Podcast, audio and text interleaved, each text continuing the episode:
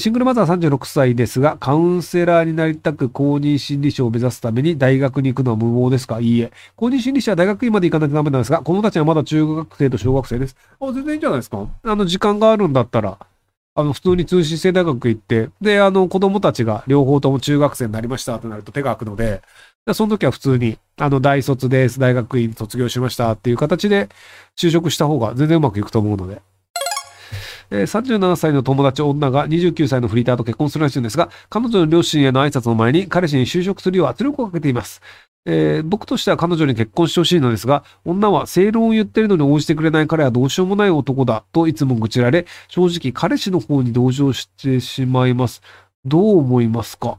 まあでもそのフリーターの彼がどういう思惑なのかというのがわからないので、そのなんか目指してるものがあって、例えばじゃあその、えっ、ー、と、役者として実はそこそこ売れている。ただ、役者なので、その仕事を結構選ばないといけないっていうのがあって、あの、フリーター的なものしかできなくて正社員が難しいよねっていうのであれば、僕は20代のうちは好きな道を進むでいいと思うんですよね。で、30過ぎて全然稼げないんだったら、それはどうかなって話だと思うんですけど、なので、そこら辺はその、なんか29歳の彼氏が何の目的でやってるかで、なんかだらだらゴロゴロしてますだったらダメだと思うんですよ。なので、その、な、何の目的で、例えばじゃあその、アプリ書いてますとか、漫画書いてますとか、何かクリエイティブやってるのであれば、そのクリエイティブのあまとまった時間が欲しいので、フリーターですとかでも別にいいと思うので、そこら辺理由によるんじゃないかなと思いますけど。あ、でもその結局その相手のことを分からずにきっとこういう人であると決めつけて、で、こうするべきであるっていうのはあんまり議論として意味がない気がしますけど。とはいえあのスパチャの文章を読んで決めつけて喋り続けてる僕っていうこの圧倒的矛盾。気をつけましょう。あの、全然別の話なんですけど、別でもないな。あの、グッドウィルっていう会社を昔作ってコムスンとかやっていた折口さんっていう人と、あの、先日飲んだんですけど、で、その折口さんが息子をあの、アメリカの有名大学に入れるっていうので、で、あの、なんか国連かなんかの高校のサッカー部に入れたんですよね。で、その世界中からいろんな人種の人が集まるサッカー部で、で、サッカーのレベルはそんなに高くないんですけど、で、そこでキャプテンをやらせたんですよ。で、要はその世界中のいろんな人種の選手が集まるチームで、キャプテンをやったというのは、大学に進学するときの、その、こういう活動をしましたよという履歴として、それなりのポイントになるんですよ。っていうのを分かっていて、小学校の時にサッカーに興味があるように仕向けて、で、そこで、ね、入れて、キャプテンになるように仕向けたらしいんですよ。で、そのまあ別になんとなくサッカー好きだからみんな入ってるだけで、その積極的にキャプテンやりたがるやつなんてあんまいないんですよ。で、他のガチのチームに入ると、本当に上手い人がキャプテンになるんですよ。要は、あの、上手いやつキャプテンにしようねって普通になるので、でもそこのチームは、まあいろんなその国連職員とかが混じってるから、そのガチで強いやつというより、なんとなくそのリーダーシップがあるやつをキャプテンにしようねみたいな空気があるっぽいんですよ。なので、その友達付き合いうまくやって、で、あの、まあ、ここがちょっとアメリカっぽいんですけど、あの、マイノリティのやつがキャプテンになった方が、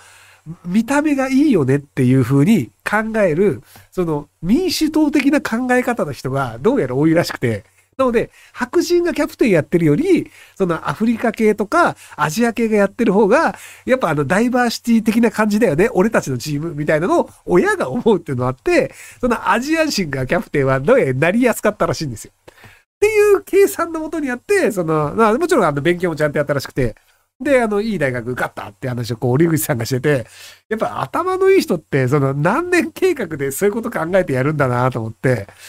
要はその子供を大学に入れるために、まずはサッカーに興味を持たせようっていう、要は、いい大学に入れようだったら、普通の人って勉強させようになるじゃないですか。で、まあ、折口さん頭のいい人なんで、勉強はやれば何とでもなると思ったんですよね。なので、要はその勉強例えば本気になれば1、2年頑張りゃ大体なんとかなるんですよ。でも、小学生の頃からこういうスポーツの成果があります。で、成果とは何か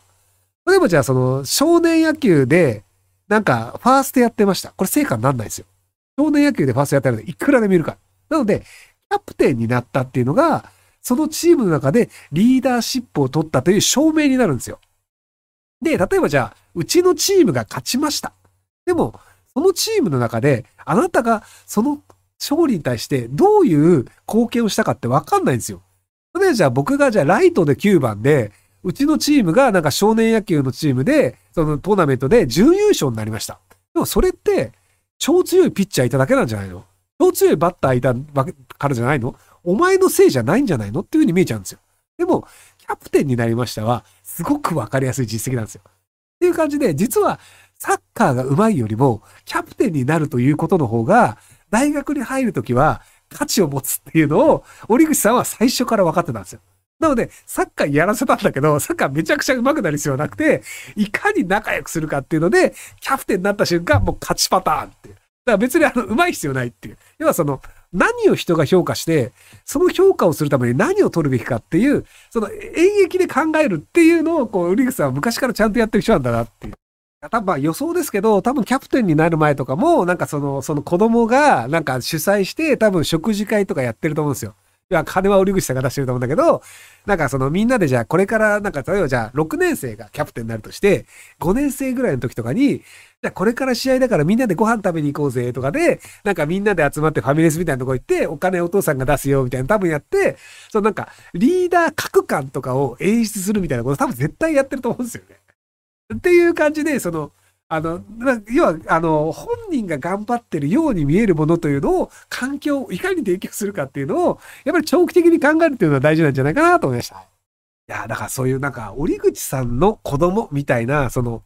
すげえ頭が良くて金があるやつが、その、いろんなこう、実績とか履歴を子供につけて、有名大学に送り込むんですよ。なので、有名大学に合格してるやつって、めちゃくちゃ優秀で、親も頭が良くて、金があるやつが集まってるんですよ。なので、その中でコネを持ったりとか、なんか、なんかじゃあ授業やるぜっていうと、その同級生が超絶頭いいし金持ってるんですよ。